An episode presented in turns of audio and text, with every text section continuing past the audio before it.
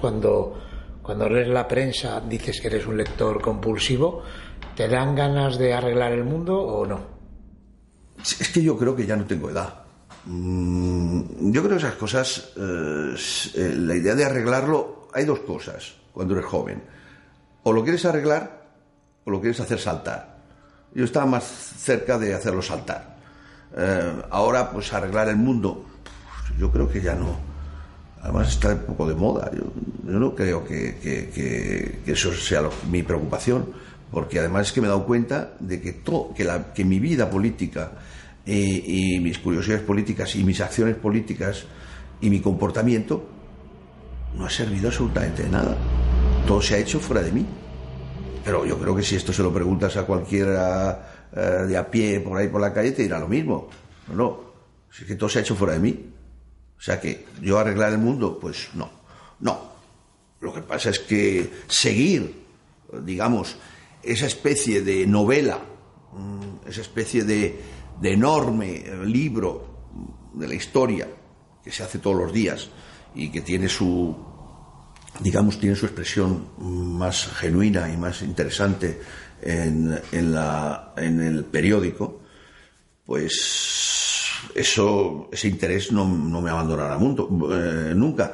Eh, tengo mucho miedo, a mí una de las cosas que me dan más miedo es cuando te dicen que, que no va a haber periódicos. Entonces, ¿qué va a ser de mí? si no puedo leer cuatro o cinco periódicos por la mañana. No sé. Yo tengo que leer internet, que no, que, es que no sé utilizarlo. O sea, no me veo en la cama con, un aparato. Ya veo que hay aparatos, aparatos muy pequeños y muy cómodos. O leer, o leer libros en internet. Es que para mí es absolutamente. Eso sí me preocupa, francamente. O sea, no quisiera que me quitaran el periódico, pero parece ser que me lo van a quitar también y bueno, pues no, yo creo que arreglar el mundo no, no es mi asunto. No, francamente. No, no tengo la capacidad, ni, ni, el poder de, de, de, de, hacerlo, ¿no? Sí, no te decía que como buen pintor de óleo necesitas textura, ¿no? Que, que, necesitas textura y un periódico te da textura en la mano, ¿no? Es, es, el olor que cuando te manchas las manos, por ejemplo, después de haber leído los periódicos, te pone el olor de los negros. A mí eso me parece una cosa, ese olor a tinta extraordinaria, ese olor a imprenta. A mí esas cosas mm, eh, me han acompañado toda mi vida. Eh, desde que, desde que desde, yo creo que, que, que esa costumbre desde muy joven, ¿no? Eh, de, adolescente, ¿no? Quiero decirte, entonces el día que esto se terminara, pues sí, me, resultará complicado, francamente, vivir. Es curioso, ¿eh? Para no perder la costumbre, los periódicos hoy nos meten bastante miedo, ¿no? Pánico, hundimiento de las bolsas. Es la enésima vez que de alguna manera se transmite que el foco está ahí, ¿no? Que el foco está en el dinero, en los problemas del dinero. ¿Cómo, cómo estás siguiendo estos años? ¿Qué opinas de, la crisis que parece que ha cambiado radicalmente nuestra vida? Bueno, eh, en realidad, bueno, es una pregunta indudable, eh, indudablemente una pregunta eh, cotidiana. También es cierto que para los lectores de periódicos compulsivos, de periódicos compulsivos como soy yo, pues es una prueba matinal, indudablemente, el afrontar ya los periódicos. Yo creo que ya yo solamente la idea de afrontar los periódicos es una prueba, o de las radios, ¿no? Esto es indudable, pero mm, fíjate, eh, yo es que creo que eh, mm, la naturaleza, por ejemplo, de, la situación particular mía, pero de los que, los que viven la situación mía o, mi mundo, yo creo que es un estado permanente de crisis. Yo he conocido verdaderamente por lo menos cinco sonadas. Eh, me acuerdo, por ejemplo, una dramática fue lo que se llamaba la crisis del petróleo eh, en los años 70. Luego una increíble, que nadie se acuerda, pero que fue la, la, guerra del Golfo, eh, después de una, una situación bollante, eh, absolutamente impresionante de, bonanza, en el mes de febrero, por ejemplo, marzo, en, en, agosto fue de 1990, una catástrofe absolutamente total. Es decir, que he vivido muchas y yo creo que mm, que yo creo que para un, digamos, para un pintor, mm, eh, aparte de, vivir en un estado permanente de crisis mm, por 37.000 motivos, yo creo que nos sorprende quizá menos. O sea, yo verdaderamente me considero una persona tremendamente eh, escéptica y bastante pesimista en general, aunque no lo parece. Entonces, en realidad, mm, esta indudablemente es de categoría. Yo creo que esta seguramente la, la quizá porque eh, llega en un momento, por ejemplo, de mi vida que donde se producen más reflexiones, ¿no? Cuando te das más cuenta de que eh, ya estás contando el tiempo al revés, ya estás contando esa, esa, esa, esa pregunta, estás siempre con esa pregunta a, cuándo será el último cuadro, cuándo pintaré el último cuadro, es decir, cuándo llegará el final, ¿no? Entonces, indudablemente, por un lado, me doy cuenta de la excepcionalidad, si quieres, de esta situación, y por otro lado, mm, pues, eh, en un cierto sentido, eh, la ignoro, ¿no? Luego, eh, naturalmente, quiero dar a todo esto una situación positiva. Yo creo que estar permanente en crisis es una cosa absolutamente positiva. Yo creo que, mm, esto puede parecer un poco, eh, digamos, incluso antipático para la gente que lo está sufriendo, pero vivir en perfectos, eh, en momentos absolutamente extraordinarios de bonanza y de, felicidad económica me parece que no es sano. Mm, yo creo que eh, esta crisis te, hace reflexionar, te hace trabajar en un cierto sentido mejor, menos distraído de, una serie de cosas exteriores, te encuentras como verdaderamente en una situación de apartado, ¿no? De, yo creo que es bastante tiene un aspecto bastante positivo. Eh, claro, decir esto para, para la, gente que pues a lo mejor tiene unas, unas dificultades económicas absolutamente tremendas y con 5 millones de personas en el paro en España, pues puede resultar un poco extraño, pero yo creo que se puede comprender muy bien porque eh, por la naturaleza misma de, de, mi quehacer eh, diario, ¿no? Entonces yo esto lo tomo un poco con una... Eh, yo creo que lo que más fastidia de esta crisis es lo exterior, es decir, lo que ves, es decir, lo que eh, barruntas, lo que apercibes, es decir, la crisis de los otros, más que tu propia crisis. Eso es una cosa que, que sí es verdaderamente muy angustiosa y preocupante, ¿no? En un cierto sentido. Aunque eh, no nos demos cuenta o, no sepamos leer eh, la extensión de la crisis, porque es una situación también muy técnica, mm, que no se comprende, eh, bueno, yo soy un no tengo absolutamente la más mínima idea de economía, en un cierto sentido me interesa, pero la leo y verdad estoy, me quedo cada vez más perplejo porque es que me doy cuenta que no, no solo no comprendo nada, pero lo que me sorprende verdaderamente es que no comprende nada, nada nadie que vive de, de, explicar la situación económica que estamos viviendo. Entonces todo esto te produce un cierto desasosiego. Pero en cuanto personal, pues te diré que, bueno, yo lo tomo con, un, con una cierta distancia.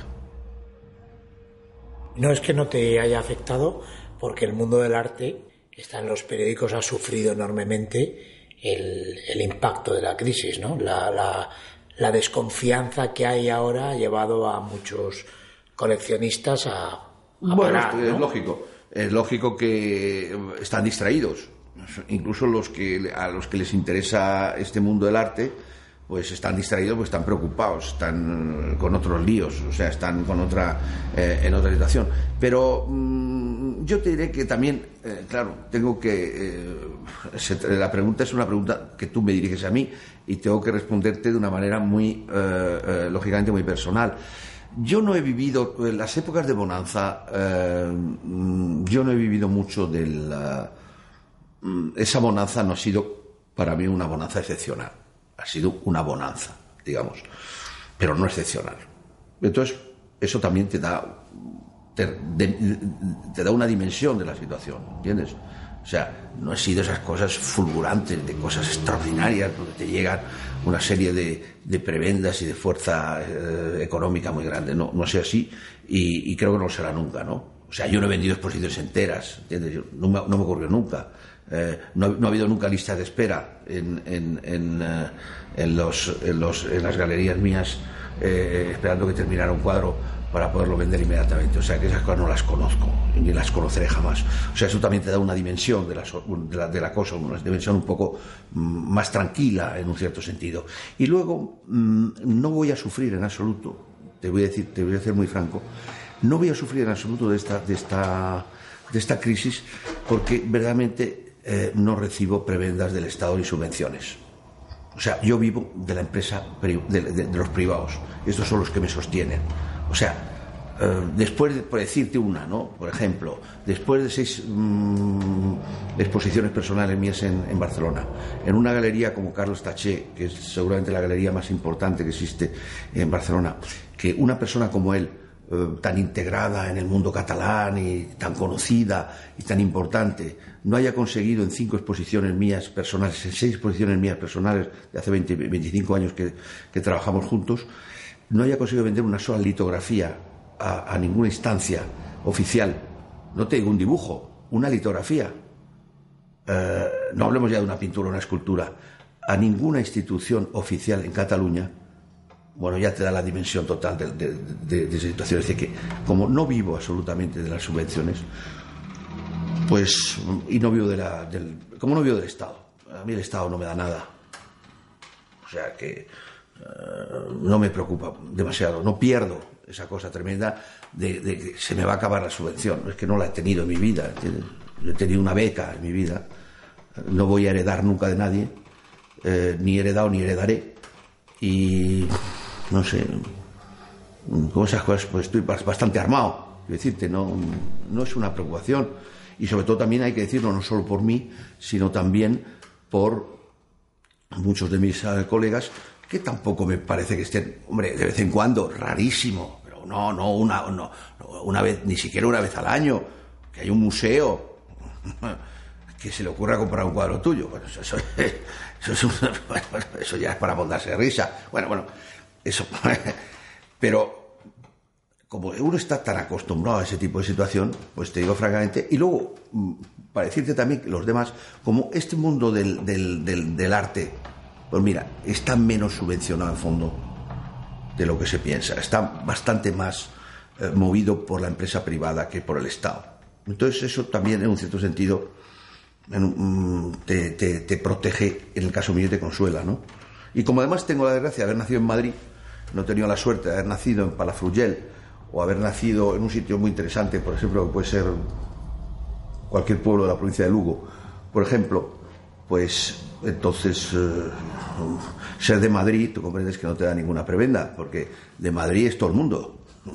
O sea, yo no puedo decir salir por la calle y encontrarme uno de, oye, yo soy de Madrid, y yo, y acaba de llegar. O sea que no, puedo decirle a estos, yo no puedo decir a, a, Ruy Gallardón, oye, es que soy de Madrid, se ríe. O sea que no tengo ningún tipo de prebenda. O sea, lo peor que te puede ocurrir. O sea, sea, no participar al pastel y al pasteleo económico autonómico, del cual no participo en absoluto. En absoluto. Porque cuando digo en absoluto, bueno, es que yo creo que cuando afirmas una cosa con tanta rotundidad, o se lo creen, o, creen, o, dicen, este tío está completamente loco y dice unas cosas por la mañana temprano absolutamente absurdas, pero la realidad es esa, esa es la realidad. Entonces, cuando se me habla de crisis y todo esto, pues mira, no, yo lo que yo estaría muy inquieto, por ejemplo, si fuera uh, alguien eh, que, ha vivido del, del, eh, eh, del Estado, como la gente que participa del mundo del cine. Bueno, eso yo estaría preocupadísimo, preocupadísimo, pero como no ha participado a todo este tipo de situaciones ni de prebendas, pues no estoy preocupado en absoluto. Has hablado de, la provincia de Lugo y de Palafrugell. Eh, hoy en Le Monde la única noticia que sale sobre España eh, habla de recortes en los gastos de lo que ellos llaman las regiones españolas, que es una expresión que ya en España no se usa porque ha sido sustituida por, por autonomía. No es que está prohibida. Eh, ¿cómo, ¿Cómo vives como ciudadano, como, como intelectual, como artista el, el panorama este de pánico y de pánico autonómico también? Bueno, eh, yo lo que pasa es que yo creo que esta crisis ha destapado eh, una serie de conflictos y una serie de de situaciones eh, que la cortina del dinero, eh, que es una cortina que siempre espesa, es una cretona bastante espesa, pues a veces oculta. Claro. Mm, o sea que, que en Castilla-La Mancha hayan quitado 250 liberados de, los sindicatos, bueno, parece que esto es increíble que existan, no que los hayan quitado. Eso es lo que es extraordinario. Entonces, claro, tú te das tu cuenta ahora que en ese momento terrible que estamos viviendo, vacas flojas, afloran una serie de cosas, de conflictos, de inegalidades, de, de pasteleo, de, subvenciones, de compra de votos. Es decir, yo, yo creo, he estado mm, viviendo últimamente políticamente en ese sentido, pues esto ha sido lo más cercano que yo conozco al, al, a México, al PRI. O sea, es que parece mentira que hayamos vivido de esta manera. Eso es lo que es, parece mentira. O sea, a mí lo que me, me, sorprende no lo que está ocurriendo ahora, sino lo que ha ocurrido. Y que nadie ha querido intervenir y que nadie ha querido decir nada y que todo se ha convertido en una, caricatura de la política y todo esto se ha convertido pues, en gente absolutamente terrorizada de perder la escolta y de perder el, el sillón. Y de consecuencia el dinero y el poder de obtenerlo. Eso es lo que me parece a mí increíble. Lo que me parece increíble es eso. Lo que está aflorando, lo que se ve, lo que, lo que, lo que va a pasar, lo que se va a descubrir. Pero, ¿de qué mundo hemos vivido? Es una cosa que eso es lo que más me sorprende. Francamente, me sorprende mucho. Y en un cierto sentido eh, me angustia y en otro sentido, digo, de aquí no puede, no puede que nacer una situación nueva para este país. Eso es lo que pienso. Y en ese sentido me da fuerza. Eh, como me da fuerza, en un cierto sentido, mirar para otro lado. Eh, estos problemas, solamente sensibilizarte cuando ves las cosas eh, uno por uno o ciertos problemas, ciertos colectivos que, eh, que te producen tristeza, ¿no? Que, te indignan en un cierto sentido, pero el resto, creo que el resto no tiene mucha, mucha importancia. Sí, se lleva unos, unos meses hablando de, del impuesto de los ricos. Mm. En este en esta situación dramática, donde se ha pinchado el globo, ¿no? Estábamos en un, en un sueño, eh, de repente aparecen otra vez los, los malos y, la palabra los ricos aparece cuando no hay dinero, ¿no? De, no se hablaba de los ricos hace seis años o hace ocho años, se llamaba el impuesto del patrimonio, era, era más digno. ¿Cómo, ¿Qué opinas? Bueno, a mí me parece, mm, si esto tuviera un sentido eh, económico muy importante para el país, pues seguramente tendría interés. Yo no soy un economista y no sé contabilizar lo que esto puede aportar. Lo que sí sé que los ricos tienen unas características muy particulares, que es que no les gusta nada que les metas el dinero en la mano en el bolsillo y que les quites el dinero. Y tienen unas reacciones un poco extrañas. Cogen el dinero y se van ¿Qué es lo que puede ocurrir? Entonces ya el dinero ya se ha ido, pero si además todavía tú quieres que el, poco dinero a lo mejor que queda aquí eh, se continúe yendo, pues eh, empieza a divertirte de una manera demagógica a darle el coñazo a los ricos. Es una cosa de una tal estupidez y de una tal banalidad que solo se justificaría si verdaderamente una medida de este tipo, comprendes, esta medida tuviera un sentido, un sentido económico. Claro, pues parece que no lo tiene curiosamente, que en el conjunto del... Yo creo que es mucho más importante ocuparse de crear empleo y de que todo el mundo cotice. Y lo de los ricos, pues no lo sé, no lo sé. No tengo una idea muy, muy, muy clara de esto. Me parece una, una, una medida demagógica y sobre todo peligrosa. Pero a lo mejor me equivoco. De todos modos, tú has tenido otros periodos de tu vida en los que sí que has intentado arreglar o hacer saltar el mundo, ¿no? Bueno, más bien hacerlo saltar. Eh, sí, son los, eh, en el aspecto, digamos, de juventud. Mm, pero yo creo que cuando uno es joven eh, o lo quiere arreglar o lo quiere hacer saltar, eso, es o una cosa o la otra. Yo creo que esto es una cosa bastante banal. Em, sí, indudablemente sí. Y, indudablemente eso ha condicionado mucho mi vida y sobre todo ha condicionado mucho mi, pintura. Em, al final, cuando yo, por ejemplo, eh, me di cuenta que este país estaba. Mm, mm, que la situación democrática estaba firmando, mm, empecé a comprender y empecé a pedir a la pintura que me restituyera todo el tiempo perdido en la agitación política, que fue mucho. Entonces, eh, en ese momento se, fue poco a poco, mi pintura fue poco a poco mm, abandonando esos temas de querer hacer saltar el mundo, de la crítica constante, de creer que, la pintura es un arma, eh, de creer que de la, de, que, eh, de la fuerza de la, imagen política, etcétera, etcétera. Y, se terminó con esa cosa que yo he dicho mm, siempre, o por lo menos de una manera un poco caricaturesca, eh, antes del pasaporte y después del pasaporte. Y, mm, es indudable que, mm, por ejemplo, eso que yo, llamaba o, ha llamado siempre desde muy joven, desde los primeros cuadros pintados en, en Francia, llamaba lo que se llama obsesión de España, pues eso me ha, continuado hasta prácticamente, digamos, ya pues hacia los, hasta los años, eh, digamos, finales de los 70, ¿no? Donde yo me he dado cuenta que este país, en realidad, que, mi lucha sí había sido por hacer saltar todo esto, pero al mismo tiempo eh, yo me sentía, en un cierto sentido, pagado, porque eh, creo que no ha sido, que la humillación que ha vivido mi generación en Europa ha sido muy grande y el, pensar que, y en realidad me he dado cuenta que las luchas que yo he mantenido, que han sido luchas absolutamente ininteresantes y sobre todo ineficaces, pues en realidad lo que yo me he dado cuenta al final de que yo quería es ser como los demás. Yo luchaba únicamente para ser como un alemán o no ser el refugiado español ni ser el, el, el, que se llama con el dedo, ¿no? Eh, el patito feo de Europa. Eso me molestaba mucho. Me molestaba mucho las invitaciones a comer eh, en, los barrios eh, obreros, periféricos, eh, el domingo de algunos militantes, sobre todo comunistas franceses, que te invitaban a, esa, mm, esa mm, comida del domingo porque cada uno tenía que tener, tener su refugiado, ¿no? Para, para, para liberarse de esa mala conciencia, ¿no?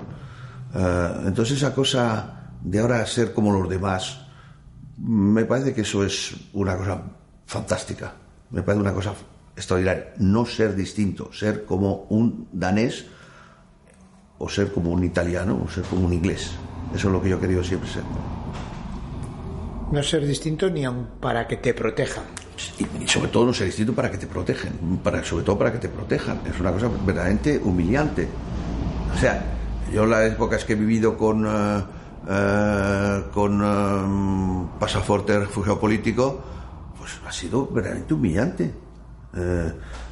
humillante pasar las fronteras, humillante la mirada de, del aduanero, la mirada del policía, el tenerte que presentar constantemente en, en, despachos, la incertidumbre y sobre todo la mirada del otro la mirada del, otro es una cosa absolutamente lamentable. Para mí ha sido absolutamente lamentable. Y no hablemos de, los fenómenos todavía mucho más trágicos, porque además yo esto lo que estoy, yo lo puedo contar, porque desgraciadamente hay mucha gente que no lo puede contar, que, se, ha, quedado en la cuneta, ¿no? Y no lo puede contar. Pero, y sobre todo las humillaciones de un millón de españoles eh, eh, dispersos por Europa de trabajadores. Eso sí que era una crisis.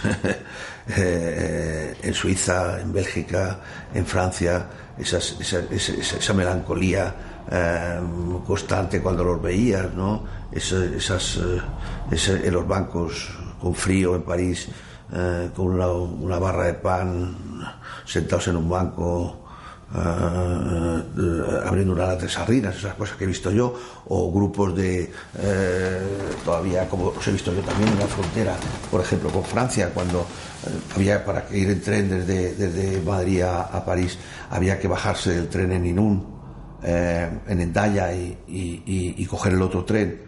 No es como ahora, pues ver, por ejemplo, mm, grupos negros, digamos, de grises, 15, 20 eh, trabajadores españoles todavía con maletas al límite de, lo rudimentario, lo artesanal, yo me atrevería a decir algunas incluso de madera, ver cómo llegaban unos, unos tipos funcionarios franceses a las 2 de la mañana, que es cuando más o menos se hacía ese cambio, con la gente medio dormida y toda esta historia, y ver, como he visto yo, por ejemplo, convertir esa masa, esa masa gris tirando a negro, convertida en, una masa blanca, de, como clowns, porque los fumigaban, no sé de qué, de, de desinfectante blanco. Era una cosa absolutamente increíble. Son imágenes que a mí me han quedado como... como entonces yo creo que mmm, lo más importante es eso, es ser como todos. Yo creo que eso valía la pena. Yo creo que eso ha sido la verdadera lucha, sin darme cuenta, obviamente. Darme cuenta porque yo lo que pensaba era todas otras situaciones, ¿no? En fin, y sobre todo era un descontento tan enorme y era una era insoportable todo que lo que querías que resaltara todo, pero luego ya lo que estás satisfecho eh, es verdaderamente de, de ver que, que somos iguales, en lo bueno y en lo malo.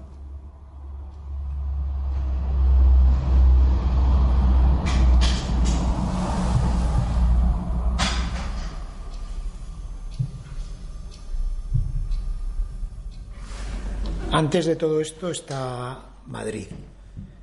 Eh, Madrid 1937. Eh, vamos a hablar de tu, de tu infancia, de tus primeros años. Mm. Bueno,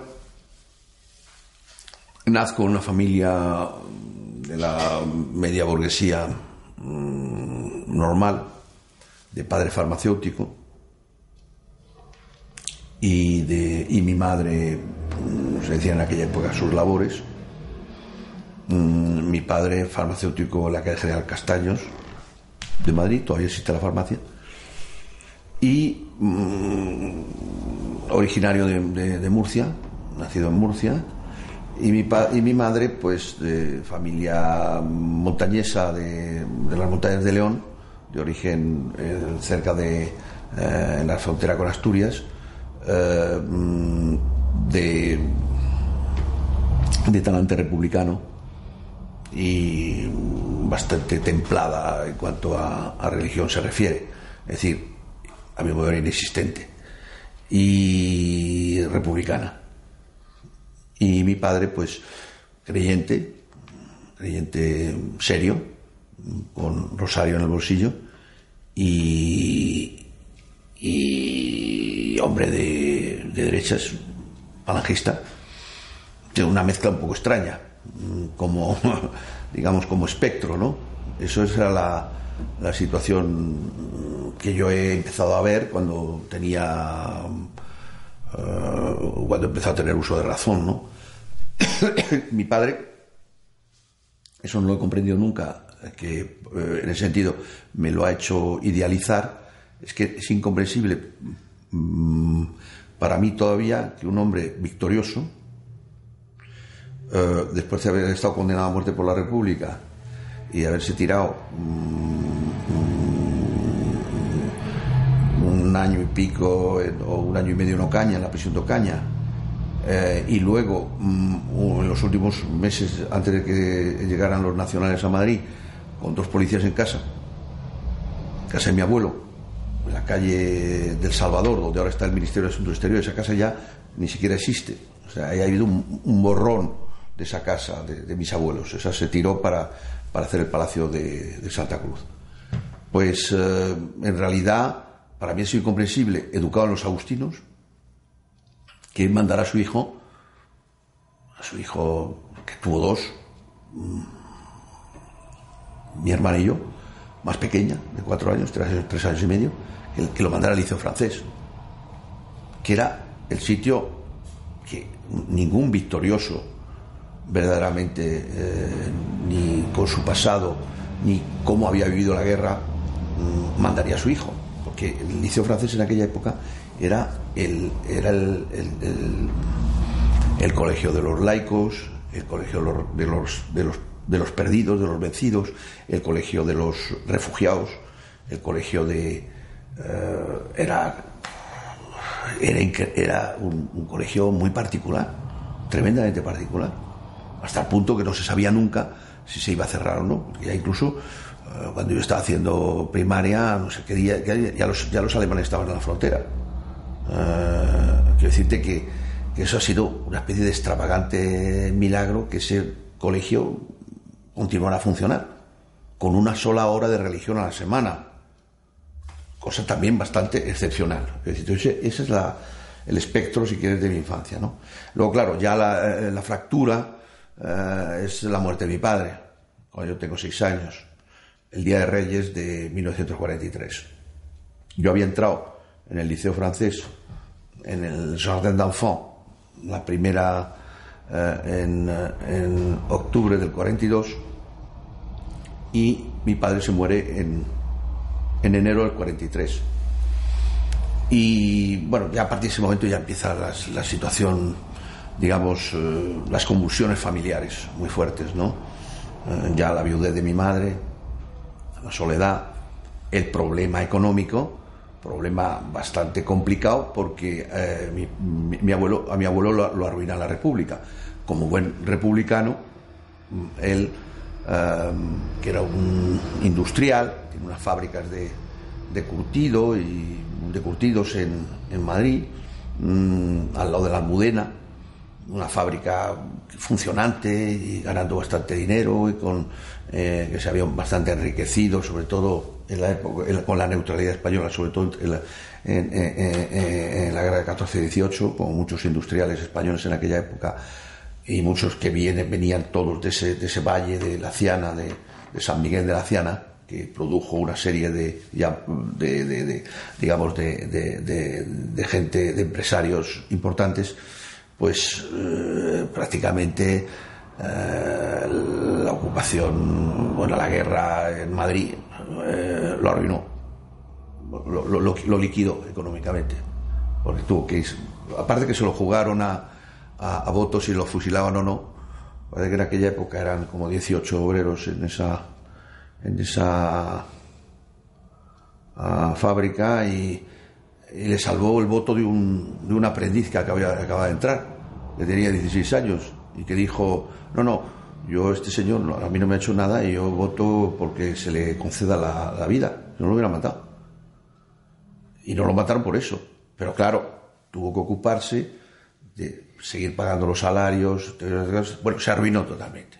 Claro, eso produjo una, ya una convulsión increíble, entonces he vivido, así que toda mi vida, ah, mm, pues de una bastante austera. También hay que decir que la naturaleza de, bueno, a partir de ese momento, claro, desaparece mm, la familia de mi, de, mi padre, de mi horizonte, y, ya queda una sola familia, que es la familia de mis abuelos, y mi abuelo pues se ocupa absolutamente mucho de mí, mis abuelos se ocupan mucho de mí, de ese, de ese chico de seis años, y y bueno, mm, era una familia austera.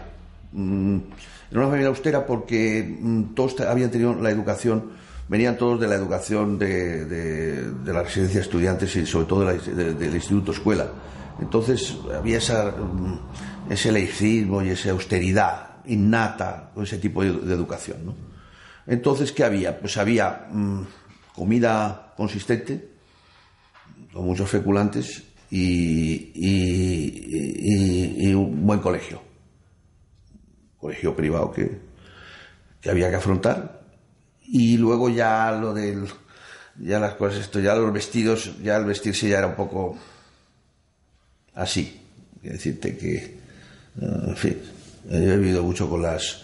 En aquella época, eh, cuando los mayores eh, mm, tenían usadas las chaquetas, por ejemplo, eh, eh, había unos, unos, sastres que te daban la vuelta a la chaqueta. Pero claro, el problema era que el, corte en el, en el bolsillo, que venía aquí, pero claro, el corte se veía.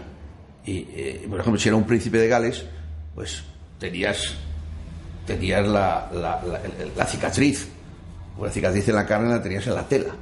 Entonces había unas monjas al lado del Palacio de Liria se le, llevaba esta cosa y con mucha necesidad trataban de reconstruir el, dibujo del príncipe de Gales, por ejemplo.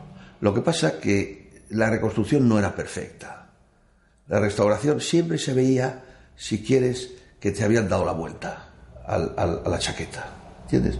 Entonces te digo que cuando hacía así, hablando de, hablando de los, de, los, de la vestimenta, digamos, ¿se dice vestimenta? Sí. Sí. Sí, los trajes y de los vestidos, de la ropa, de la ropa, pues, eh, pues ahí dejaba un poco la cosa que desear. Y luego, pues, mm, los veranos, pues afortunadamente el paraíso de Robles de la Ciana, en las montañas de León, donde estaba la, casa de mi bisabuela, que ahora es mía, eh, bueno, que entre paréntesis que habíamos perdido, que nosotros, que mi madre había perdido, pero que yo recompré, y que ahora es la mía, que era la casa que fundó mi bisabuela, en la montaña de León, en Robles de la Ciana.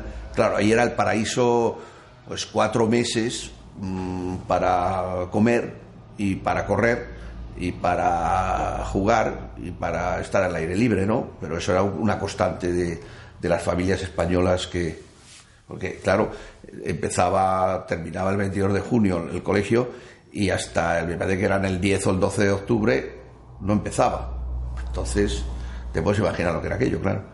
Entonces eso era, y esa era mi vida, mi vida era esa. Muy mal estudiante, terriblemente malo, pero malo de verdad Mm, con pocos intereses. Mm, algunas cosas me interesaban, pero muy pocas, eh, y tremendamente, digamos, eh, insoportable. Bueno, insoportable hasta el punto que me echaron, claro, del liceo, ya, no me aguantaban. Y eh, una vez mi madre fue, una vez que, pero la única que tenía razón, fue una, una injusticia, que cometieron una injusticia conmigo, pues convencí a mi madre que fuera a protestar que me parece que era una injusticia ese castigo, porque yo no había participado en esa situación. Y, mi padre cuando volvió a casa me contó, dice, no, no, si eh, dicen que a lo mejor se han equivocado, pero yo le pregunté, eh, me quiero enseñar la ficha de mi hijo, y, me echaron la ficha tuya y claro, no, había muy pocas cosas para poder escribir porque estaba todo lleno de, cruces rojas, verdes, eh, negras, azules. Y, me puede enseñar dos o tres de sus compañeros. Claro, las otras estaban vacías, tenían dos o tres cruces, claro, la mía estaba completamente ocupada. Entonces, claro, a partir de ese momento, ya un poco más tarde, ya esto ya cuando ya tengo 14 años, me echan. Ya, definitivamente. Por eso me divierte mucho que ahora, por ejemplo, se está celebrando, me parece que es el 125 aniversario de la fundación del Liceo Francés de Madrid. Que ha terminado eso, eso estaba en, un sitio fantástico, estaba en el Marqués de la Ensenada, antes de, esas aberraciones que han hecho de cargarse el Palacio de Santa Cruz, el Palacio de, Medinaceli, y esas horripilaciones eh, del franquismo em, que, que, han transformado ese barrio mío de, Alonso Martínez, ¿no?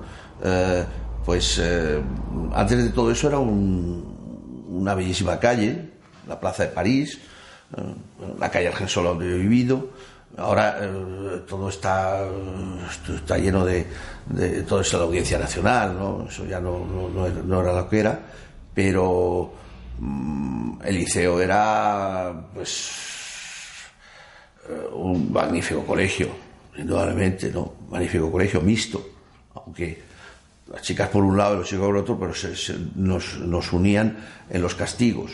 Entonces sí, los sábados, domingos, los sábados, los jueves, los sábados, los jueves por la tarde, los sábados por la tarde y los domingos por la tarde, que se dice pronto, te castigaban y ahí tenían el, único, digamos, eh, eh, premio a ese castigo es que tenías chicas al lado. O sea que era, era un paisaje, sabías que en ese sentido eras un poco privilegiado con respecto a todos los colegios de Madrid eh, que, eso no ocurría, no ocurría en ninguno de ellos. Y bueno, ese ha sido un poco, podría, no sé, eh, ese es el espectro familiar, yo creo, ¿no? Estabas comentando que ahora es el 125 aniversario. Ah, sí, bueno, es divertido, porque claro, eh, bueno, al final uno, yo creo más por la edad, pero esto es como, esto es como los militares, siempre terminas eh, teniente coronel cuando tienes ya antes de que te jubilen y ocurre seguramente también conmigo. Entonces resulta que yo pertenezco eh, a, un grupo español de notabilidad. Yo soy un notable en realidad, ¿no? O sea, es, notable, distinguido. Incluso parece ser que soy incluso oficialmente excelentísimo señor, cosa que me ha sorprendido mucho. Pero sí me lo han dicho que cuando te dan la medalla de oro de Bellas Artes ya eres excelentísimo. Entonces me interesa mucho, incluso me enfada mucho cuando realmente no ponen excelentísimo en, en el correo. Pero bueno, mm, en la, en la esta, pues como me he convertido en un, en un notable, pues entonces resulta que ahora hay muchos, eh, eh, la Asociación de Antiguos Alumnos, pues eh, están, no puedo decir que no, están bastante contentos de que yo haya sido un condiscípulo de ellos. Incluso querían que yo mm, escribiera y, y, participara. Y, francamente no lo he hecho, pero no por nada, sino porque me parecía absolutamente mm, absurdo yo siempre, no por antipatía, que tengo bastante simpatía al liceo francés, eh, sino porque me parecía absolutamente ridículo, pero que dije que vas a contar de uno que, que era una especie de paria y que lo echaron. O sea, que, bueno, que de nobleza puedo avanzar realmente yo en estas celebraciones de gente bien, de gente pues que, bien, correctos, tipos serios, eh, que terminaron su carrera brillantísimos, la mayor parte de ellos, conocidos, bueno, ¿qué hago yo aquí? Y, no he ido, no por nada, es que me parecía absolutamente, eh, en fin, sorprendente.